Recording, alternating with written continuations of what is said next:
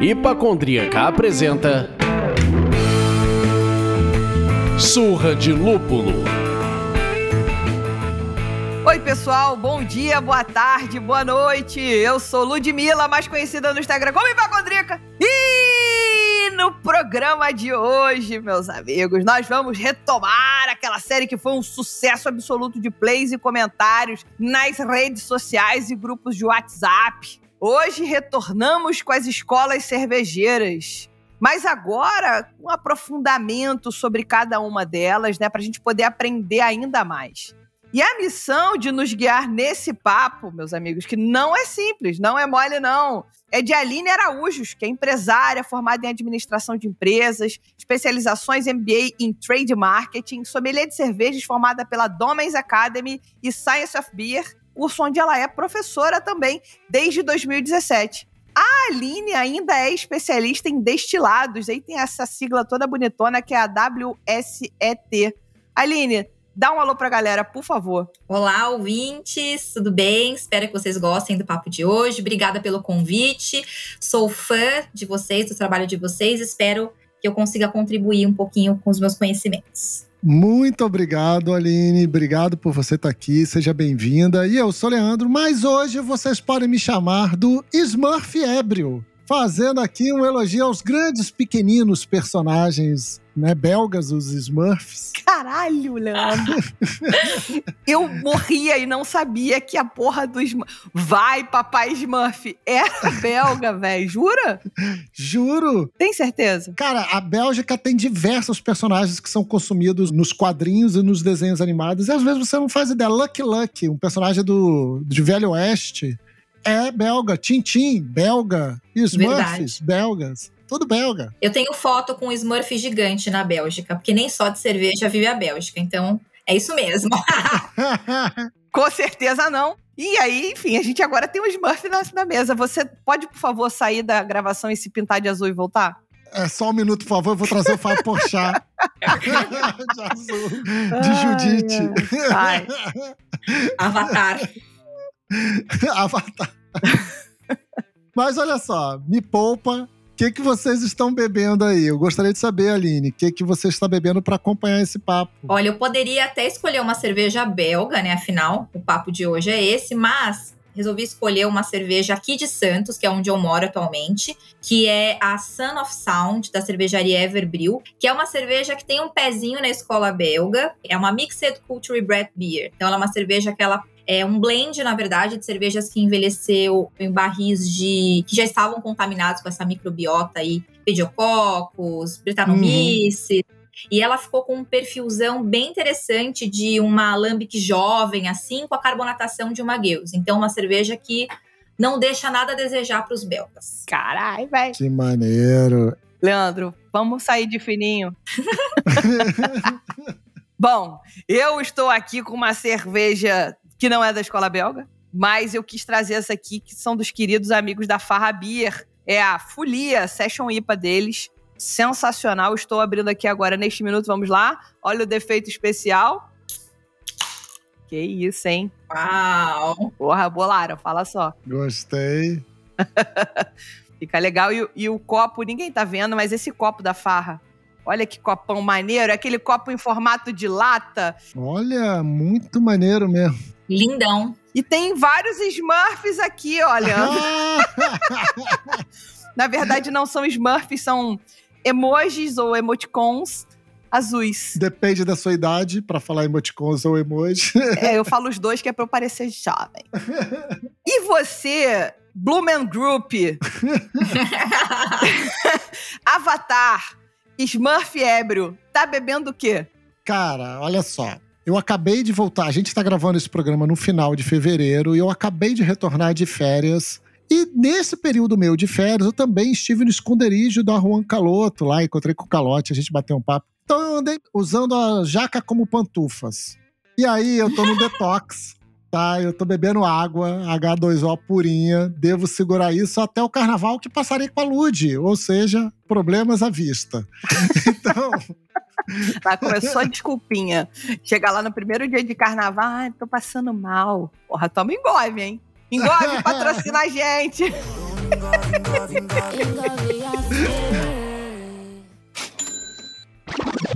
Não, mas vocês sabem, fazendo um parênteses sobre esse detox, na indústria de bebidas, né, principalmente na indústria dos destilados, que é onde eu tô mais agora, existe uma uma ideia de não se beber durante o mês de janeiro, né? Fazer o janeiro seco. Uhum. E eu fiz isso, guerreira que sou, e assim, tô meio enferrujada aqui. Quero ver se eu vou conseguir seguir aqui na, no nosso papo aqui. Não vou, vou, me conter aqui nessa cerveja que tá deliciosa. Olha só, hein?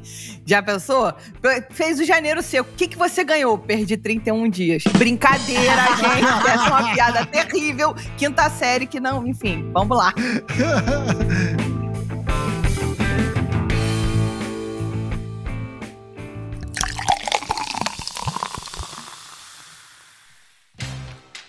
Antes da gente cair nas perguntas, a gente gostaria de agradecer aos nossos mecenas que nos ajudam a manter a independência criativa do Surra de Lúpulo. Gostaria de agradecer ao Giovanni Tonello, Oscar Freitas, Matheus Faca, Henrique Boaventura, Gustavo Faria, Gabriela Rubens, Samuel Souza, Cláudio Bolzani, Kaique Bossi, João de Deus. Muito obrigado, galera. E se você ainda não é, torne-se você também o mecenas do Surra de Lúpulo. Acesse o site apoia.se barra surra de lúpulo e escolha o apoio que cabe no seu bolso. Parte de cinco reais, são três faixas de apoio e vem coisa boa aí, hein?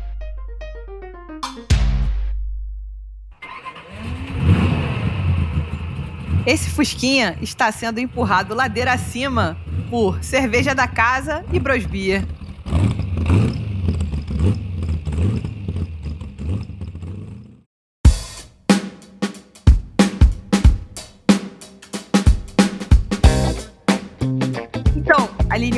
Podia começar. A gente já falou da escola belga lá com a Femeibon. Quem ainda não ouviu esse programa que tá sensacional, volte a algumas casas e ouça o programa para você depois não chegar aqui de paraquedas e não entender nada do que tá acontecendo aqui, não é verdade?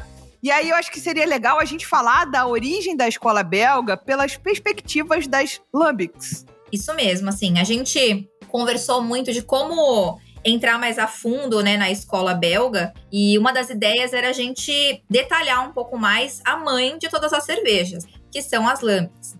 Todas as escolas cervejeiras, na verdade, elas têm um ponto de contato com essa cerveja de fermentação espontânea.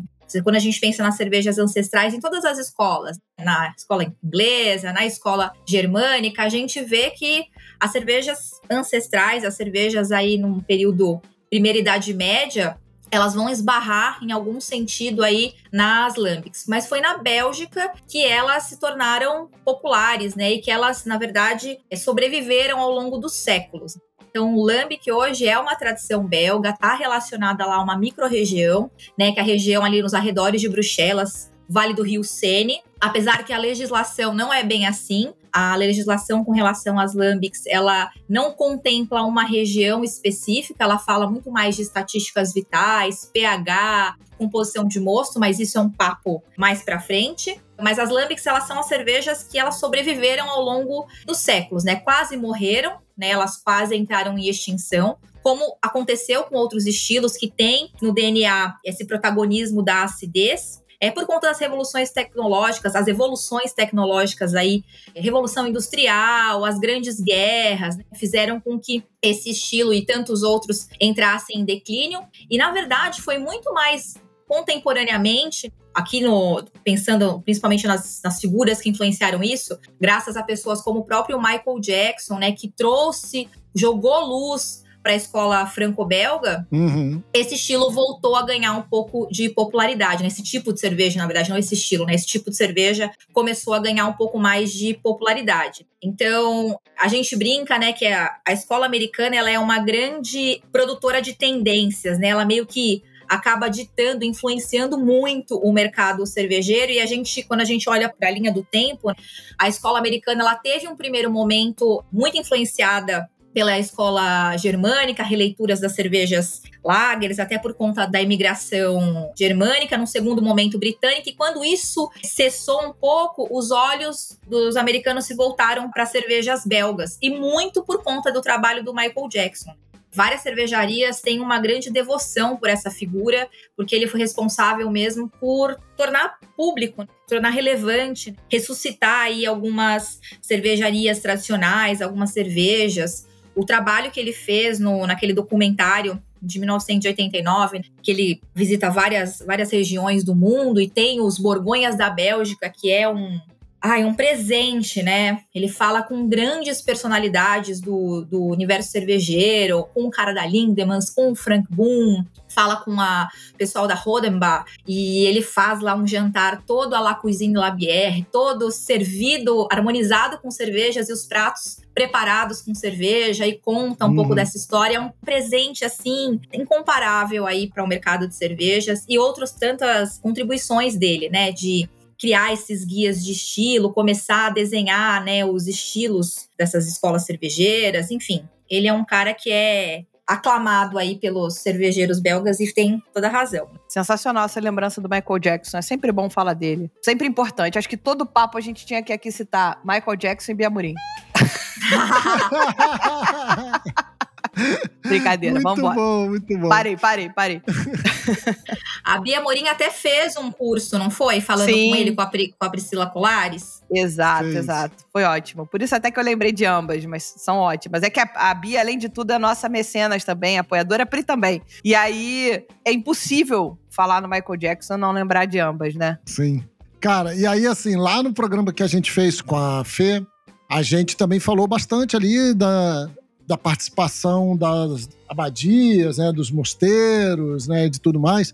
E a gente queria entender agora, entrando mais, como é que é essas etapas de processo, quais são as etapas dos processos que impactam no perfil sensorial, como é que funciona isso? É, as lambics elas têm um, um, processo de produção muito complexo. São várias etapas mesmo que acabam impactando de formas diferentes no perfil sensorial de uma lambic. Muito se fala, né, que as lambics são muito ácidas, avinagradas, e essa questão de vocabulário é uma coisa que a gente pega muito no pé nos cursos. As pessoas acabam correlacionando a bretanomices à acidez e não é bem assim. Quando a gente olha para o processo, a gente vê que por exemplo, a acidez de uma lambic é uma acidez muito mais lática, aquela acidez do iogurte sem açúcar, aquela acidez limpa, fugaz, curta, que é muito mais oriunda de pediococcus, um segundo momento da, da fermentação do que propriamente da Brettanomyces, né? Então, assim, falando é, de, um, de um modo geral do processo, então, o próprio mosto do Malambic, ele é bastante diferente de um mosto de uma cerveja comum,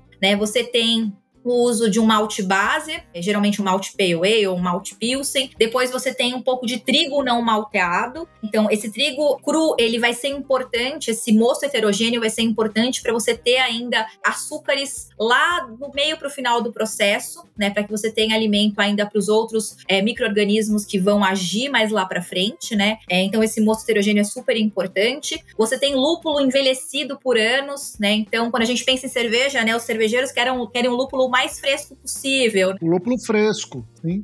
Lúpulo fresco é um, é um ponto importante. Para os produtores de lambic, não. Eles querem somente as propriedades antioxidantes, bacteriostáticas do lúpulo. Então, os aromas acabam ficando em, em segundo plano. Então, uma boa lambic, uma Geuss, por exemplo, não deve ter muito aroma de lúpulo, com exceção, claro, né? Porque tudo tem exceção. É, a gente tem algumas versões mais contemporâneas, a Cantillon, por exemplo, fazendo algumas cervejas com uma pegada do lúpulo mais aparente, né? Uhum. Mas isso é são invenções bem modernas. Mas falando de tradicional, o lúpulo é quase ausente no malame, então ele é propositadamente envelhecido, usado massivamente, então a quantidade de lúpulo é muito grande também nessas cervejas. A mostura também é um tempo maior e depois da mostura esse líquido ele vai para um tanque de resfriamento horizontal e aberto. Nas cervejarias mais tradicionais eles ficam localizados no sótão das cervejarias uhum. e aí eles abrem as janelas dessas cervejarias e o vento gelado acaba esfriando esse mosto. E aí acontece um processo de condensação o mosto quente, fervendo, assim, com vapor ainda, entra em contato com o vento frio e ele pinga de volta, né? Ele, Sim. ele volta pro líquido e esse contato com aquele ambiente, com as paredes da cervejaria, com o telhado, é, acaba contaminando esse mosto. Então também muito se fala da microrregião, né? Daquela região do, da, dos arredores de Bruxelas que são ricos nesses micro-organismos, mas na verdade, hoje, olhando para Bruxelas de hoje, né? Que é muito, muito mais industrial, muito mais industrializada, esses micro-organismos eles estão muito mais presentes nas paredes, literalmente, da cervejaria do que no ar, do que na natureza. Antigamente, esses micro-organismos eles vinham principalmente dos muitos pomares que existiam naquela região. Bruxelas era muito famosa principalmente por cerejeiras e também Uhum. tá aí um motivo pelo qual as cerejas são as frutas mais utilizadas para as fruit lambics. Mas hoje, se a gente olhar para Bruxelas, ela é muito mais moderna, né? Muito mais industrial e aí você tem essa microbiota muito mais presente nos barris, nas paredes, nos tijolos da cervejaria. E aí ele vai para esse tanque de resfriamento, fica lá durante uma noite e depois ele segue para os barris de madeira onde vai acontecer todos os processos de fermentação, né? A primeira fermentação é a fermentação alcoólica, então o mosto ele vai ser começa a ser tomado aí pelas pelas saccharomyces, é, cerevisia, e aí começa a fermentação alcoólica, que dá uma esterilizada nesse mosto. Depois a Uhum. gente tem pediococcus, que vai produzir ácido lático e alguns outros ácidos, que vai trazer o perfil de acidez limpo e marcante das lambics. E aí a gente tem a Brettanomyces, numa última etapa, digamos assim, desse processo fermentativo. É um processo mais longo. A Brettanomyces, eu brinco que ela é uma, uma levedura um pouco mais lenta, né? Ela é um pouco mais preguiçosa. Entretanto, ela tem uma atuação muito marcante. Ela é um cervejeiro na Bélgica, até fez uma comparação com aquele personagem, o Tasmania, que quando entra Aham. é um furacão, né?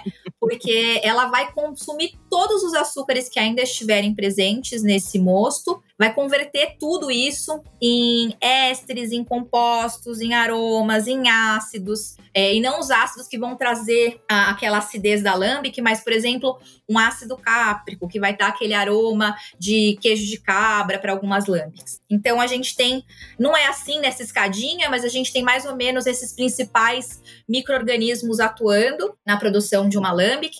Brettanomyces vai trazer todo o, o caráter complexo, aquelas notas de couro, notas de cavalo, de estábulo, notas florais, notas muita complexidade. Né? Se a gente olhar para a roda sensorial da Brettanomyces, a gente vai ver que ela é muito abrangente, né? Existe aí uma roda sensorial só dessa levedura que foi feita pelo pessoal do mundo do vinho, na verdade, Uhum. Que mostra que ela pode trazer tanto notas como alho, notas fecais, quanto notas de violeta, rosas, frutas brancas e por aí vai. Então, ela é uma levedura muito complexa que pode trazer diferentes aromas para a cerveja dependendo do estágio de, de fermentação. E aí, por isso que é importante a gente, quando vai falar de lambic, vai falar de gills, falar de blend também, porque muito mais importante do que o trabalho do produtor do mosto é o trabalho do cara que vai fazer o blend, né, do master blender dentro das, das cervejas lambics, porque o cara vai entender como que tá a complexidade daquela lambic com um, dois ou três anos de, de barril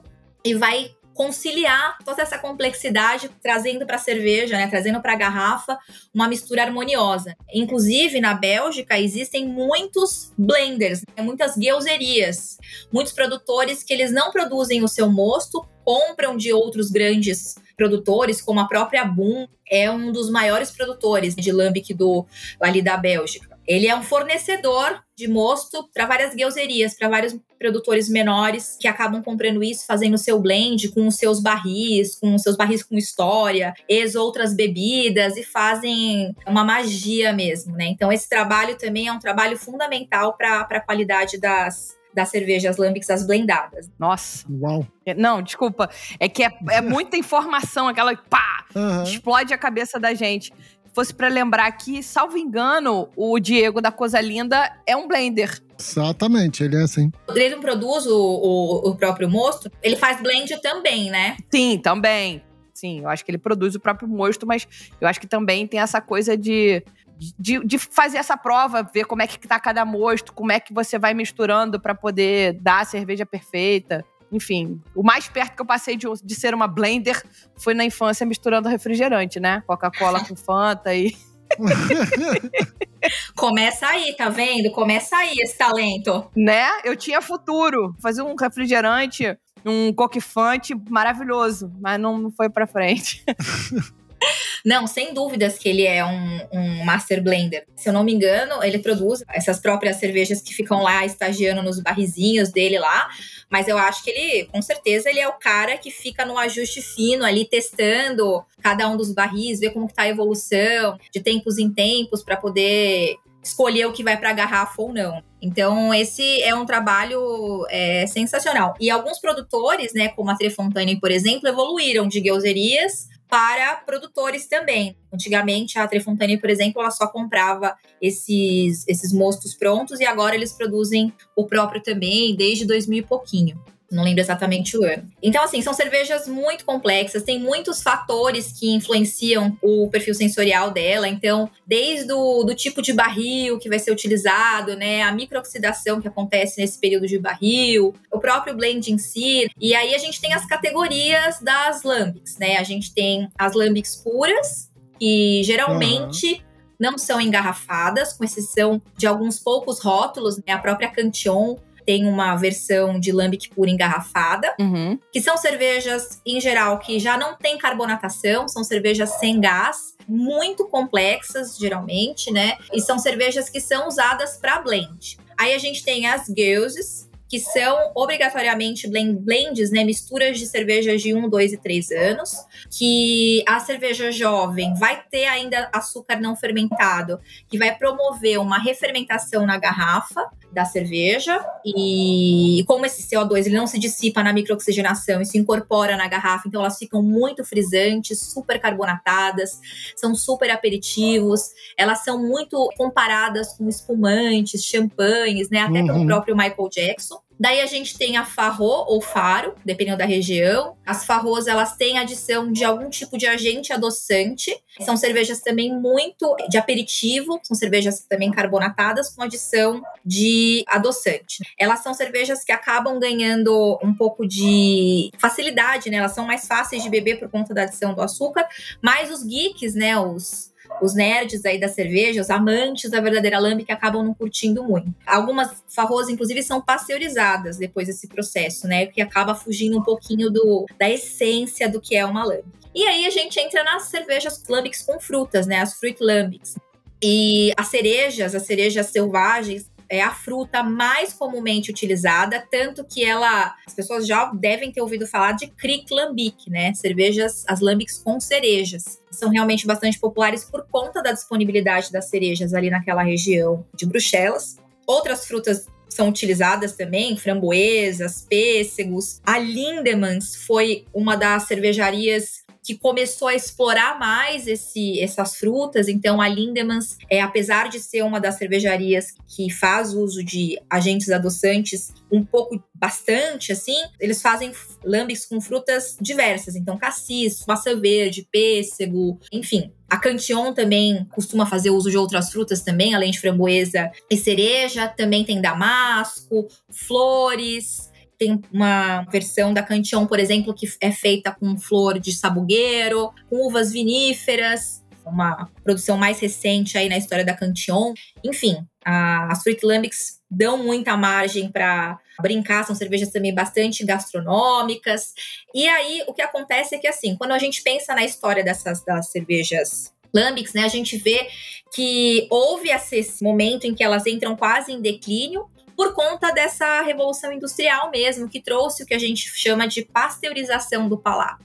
As pessoas começaram a se acostumar com muito açúcar, pouca acidez, né? A acidez passou a ser relacionada a, a, alimentos que se deterioravam com o tempo, né? Ah, isso azedou, isso estragou. Uhum. Então a gente começa a ver um distanciamento da, da apreciação pela acidez. E a gente vê as lambics acompanhando essa tendência também. Então a gente vê com a vinda das lambics com frutas, que é uma invenção bem jovem, bem moderna, é, a gente vê que a adição de açúcar, agentes adoçantes, aspartame tem sido cada vez mais frequente para tentar se encaixar aí no mercado dos refrigerantes. Entendi. Inclusive no, no próprio Guia Oxford da cerveja, a gente vê um comparativo aí, uma, uma menção que a gente começa a, a ver a, as lambics muito adoçadas, né? E até com marcas muito conhecidas como Morto Subite, da começa a colocar agentes adoçantes de uma, com muito mais ênfase,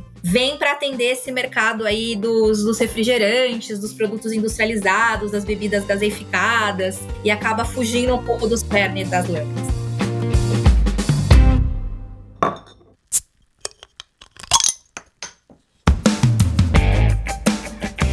Consegue dar uma data desse período que acontece isso que você falou, dessa questão de infantilizar o paladar? Isso foi depois da Segunda Guerra Mundial. Uhum. Com certeza você vê uma inundação, né, de um, de um comportamento norte-americano de consumo, né, em todas as esferas. É, então, era isso que eu ia falar, porque a gente teve esse papo falando sobre a escola americana e é impossível falar de escola americana sem falar da Prohibition. E aí, na Prohibition, é, as empresas que produziam bebidas alcoólicas, cervejas, partiram para a produção de refrigerantes, partiram para a produção de outras bebidas não alcoólicas e que eram muito doces. Então, consequentemente, vem essa inundação de, de tendência, vamos chamar assim, grosso modo, que é o que a gente falou muito da escola americana no primeiro episódio com o Eduardo Pelizon, que foi maravilhoso, e justamente sobre isso, de da mudança do público foi tão grande por um período tão grande, consumindo coisas tão adoçadas que infantilizou o paladar. E aí a gente vê esse reflexo lá na Europa. Não, fez sentido. E eu queria saber também se se conecta com outro papo que a gente teve. A gente tá mestre da conexão dos programas. Que isso, hein, profissional? Que foi o programa O Bom, o Mal e o Milho. Que a gente falou muito sobre os mimimitos uhum. com a Bia e com a Priscila Vans em que a gente até falou da questão do corn belt, da inclusão do milho na alimentação, do aumento sobre isso, né? Como passamos a consumir muito mais alimentos com derivados do milho que tem um sabor um pouco mais neutro, né? Muito mais neutro do que o sabor. Inclusive, ele é um grande coringa. Você faz doce, salgado, você faz tudo que você quiser com o milho. Aceita tudo, né? É, isso também está ligado a este momento, aquele momento ali da infantilização do paladar. Pronto. da infantilização do paladar, onde apareceu sucrilhos em tudo quanto é lugar. assim, eu entendo esse conceito de que vocês falam de infantilização do, do paladar, mas eu acho que, assim, até por algumas amigas minhas, assim, da gastronomia, tudo, eu tento evitar usar esse conceito de infantilização do, do, paladar, porque o paladar não tem idade, na verdade. Tem crianças que têm uma predisposição maior ou menor para acidez, e, enfim, isso não está relacionado à infantilização ou não. Eu acho que é uma questão cultural, né? A gente aprendeu, assim como a gente tem uma rejeição instintiva ao amargor, né, por conta historicamente, também desenvolvemos pós-revolução industrial uma rejeição ao ácido porque o nosso paladar ele foi massacrado por, por bebidas com muito açúcar. Né? Se você for pensar nos refrigerantes, por exemplo, né, a gente tem até alguns refrigerantes com pH menor do que de algumas lambics, mas é tanto açúcar, tanto gás, os alimentos têm tanta gordura, tanto açúcar, né? Acho que açúcar e gordura são dois pontos que a gente teve um massacre do nosso palato nos últimos anos, que a gente se distanciou, né? A gente se distanciou da cozinha, a gente parou de cozinhar, a gente parou de ter acesso aos alimentos. A fermentação como um processo de armazenagem de alimentos passou a estar cada vez mais distante do nosso dia a dia, né? Então a gente compra o produto pronto, se estragar eu jogo fora, você não precisa mais conservar. Então é um pouco do capitalismo, um pouco do compra, compra, compra, compra que acabou tirando tirando a gente um pouco do, uhum. disso tudo e a acidez está lá, né? E se tem uma cerveja em que a acidez ela é plena, nua e crua, são as lambics. Se a gente for olhar o perfil gustativo da maioria das cervejas, elas são muito alicerçadas em dulçor e amargor. Uhum algumas com dulçor mais prominente, outras com amargor, né? Então você pega uma American IPA, ela tem é, o amargor um pouquinho mais ali na frente, o dulçor ancorando a, a, aquela cerveja, a acidez ela vai trazer um pouco de estrutura, né? Essa tríade gustativa, mas se uma cerveja tem uma acidez muito proeminente, isso é um defeito geralmente. Nas lambics, não. Nas lambics, a acidez está lá. É, é, é, na franqueza da acidez das lambics que também está o seu encanto, né? Elas não têm muito malte para estruturar, muito amargor, não tem muito dulçor, né? Nas lambics tradicionais, né? As, a lambic raiz. Uhum. E eu acho que isso assusta mesmo as pessoas. Então, acho que é meio por aí a história. Entendi. Aff, fomos longe, né?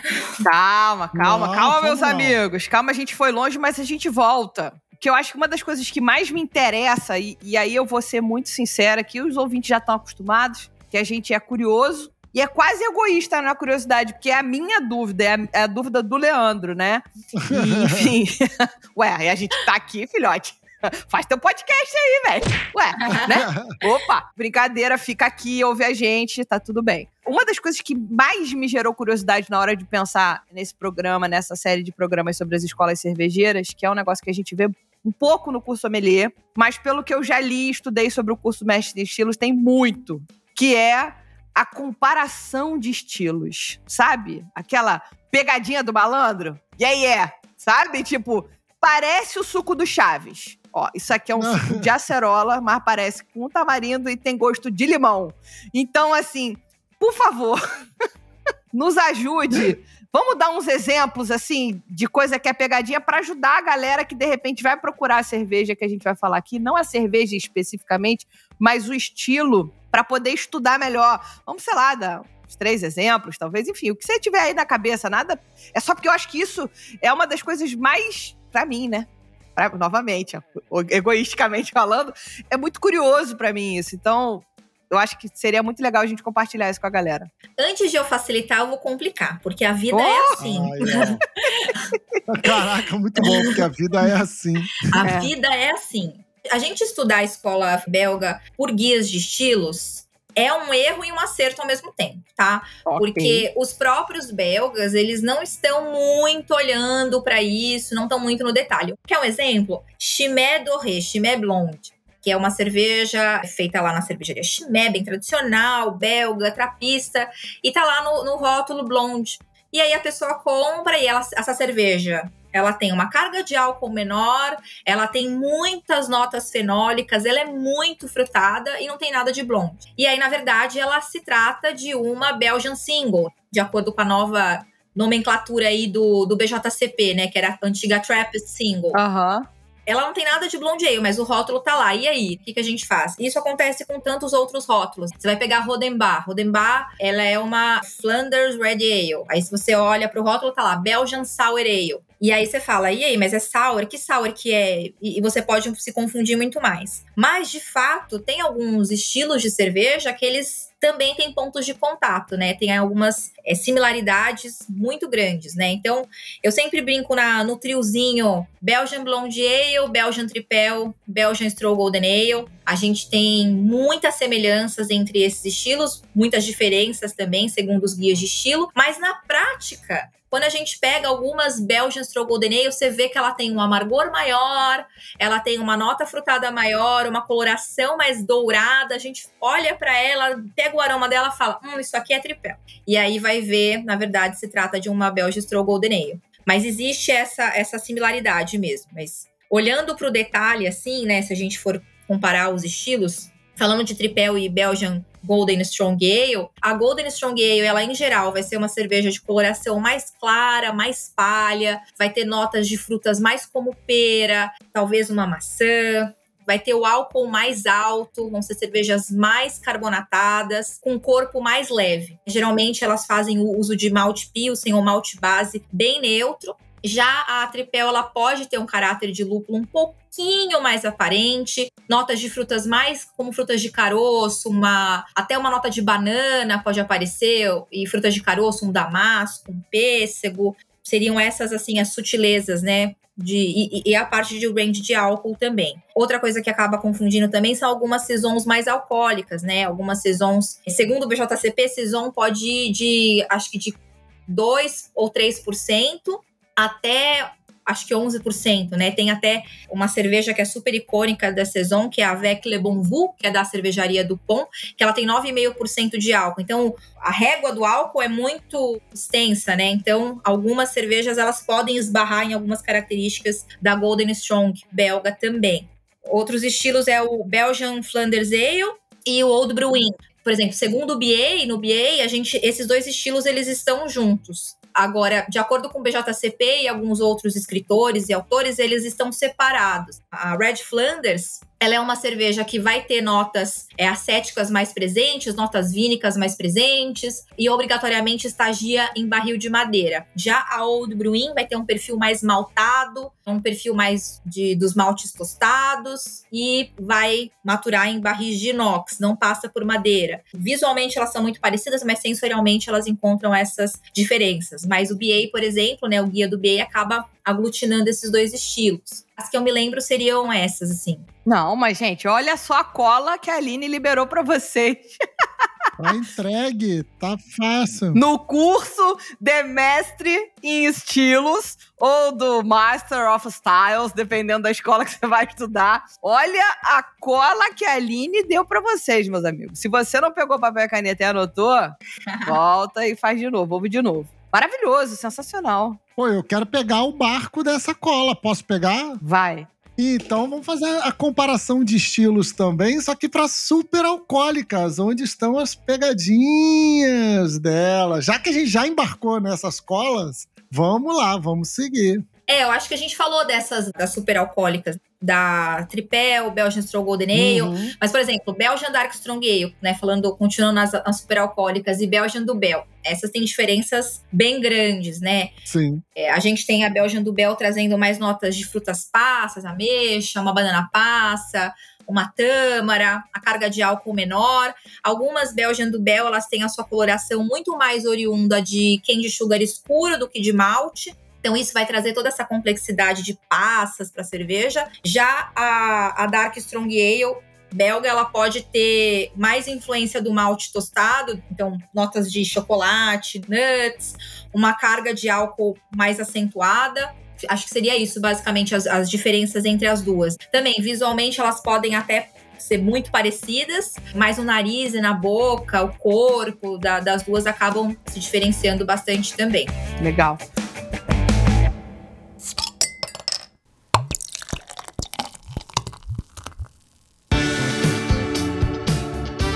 Bom, acho que a gente, para encerrar essa série de pegadinhas e para ir, infelizmente, caminhando para o final deste papo, meus amigos, a gente podia falar das cervejas de dia a dia, né? Tipo, para fazer essa comparação de estilos. Que aí arrematou, gente. Quem pegou a escola belga nesse curto, filhote, pega esse episódio, ouve para estudar e arrematou. O que, que a gente pode falar dessa comparação de estilos nas cervejas do dia a dia?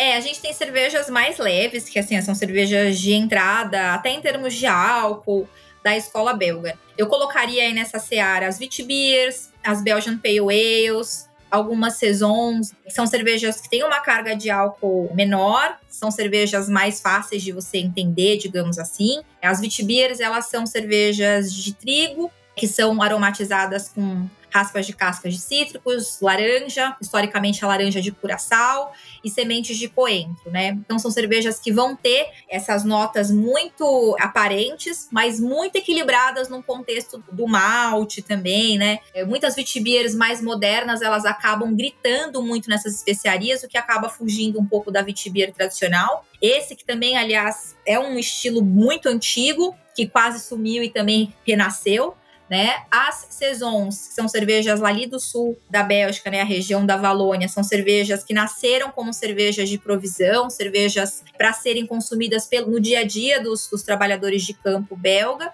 Então eram cervejas com uma carga de álcool até menor do que as saisons contemporâneas, porque é isso, né, gente? Assim, os estilos eles nascem e eles vão evoluindo, né? Eles vão se modificando, vão tendo adaptações, né?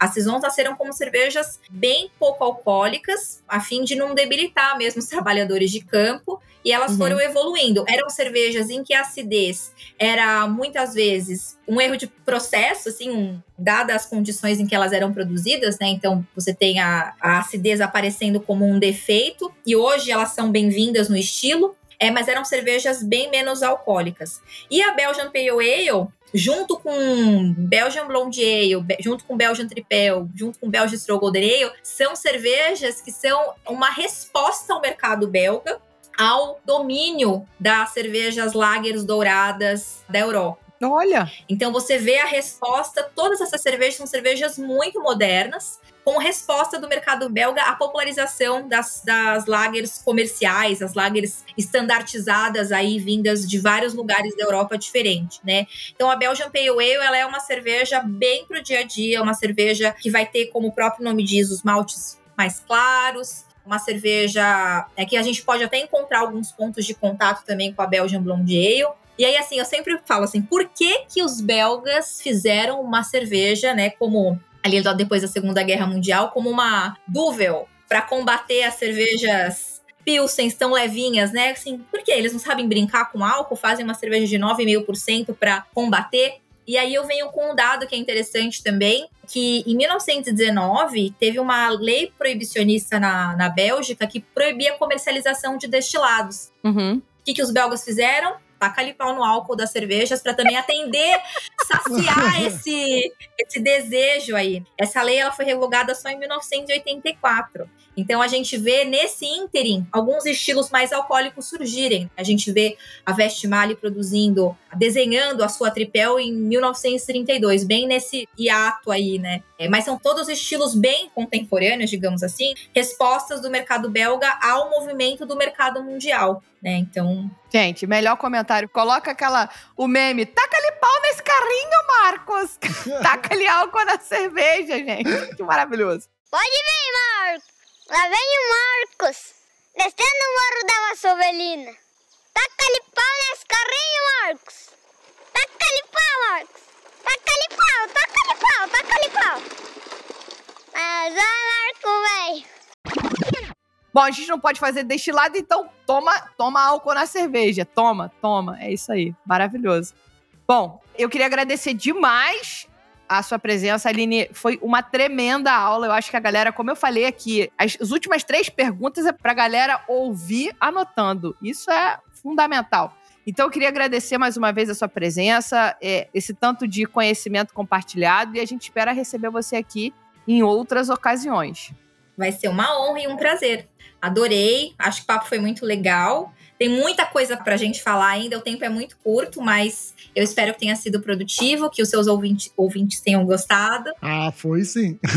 E é isso. Obrigada. Muito obrigado, Aline. Adorei também. Foi muito produtivo. Eu gostei. Vou pegar caderninho, vou anotar tudo depois, quando eu ouvir de novo e de novo. Muito obrigado. É isso aí. Mas antes da gente terminar esse programa de garbo e elegância, vamos aumentar a podosfera do Surra de Lúpulo? Sim, meus amigos, basta enviar o link desse episódio para um amigo que gosta de cerveja artesanal ou compartilhar nas suas redes sociais marcando a gente. Nos ouça no Spotify, Google Podcast, Apple Podcast, Deezer e outras plataformas de streaming. Gosta do conteúdo que a gente produz por aqui? Faça um review nosso na sua plataforma preferida. Isso ajuda muito na distribuição do nosso conteúdo nas plataformas. E se você ainda não é mecenas, não perca tempo. apoia.se barra surra de lúpulo. Vire um mecenas você também. É isso, meus amigos. Até semana que vem. Obrigada.